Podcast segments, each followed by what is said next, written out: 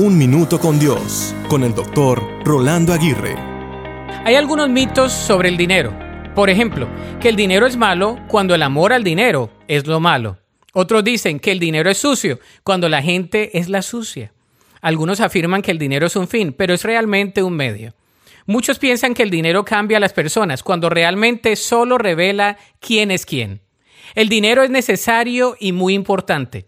Sin embargo, el éxito no se mide en el dinero, sino en la diferencia que se marca en las personas.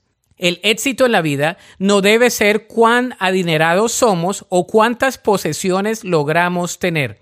El éxito en la vida es saber marcar la diferencia y ser trascendentes con las personas con las cuales tenemos contacto. Por eso debemos cuidar muy bien lo que el dinero no puede comprar como el amor, el cariño, el gozo, la paz, etc. Aunque el dinero puede facilitar muchas de las cosas en la vida, no es el único indicador del éxito para el creyente. ¿Y tú piensas que el tener dinero te hace exitoso o exitosa? Recuerda un principio muy simple, pero a su vez muy profundo.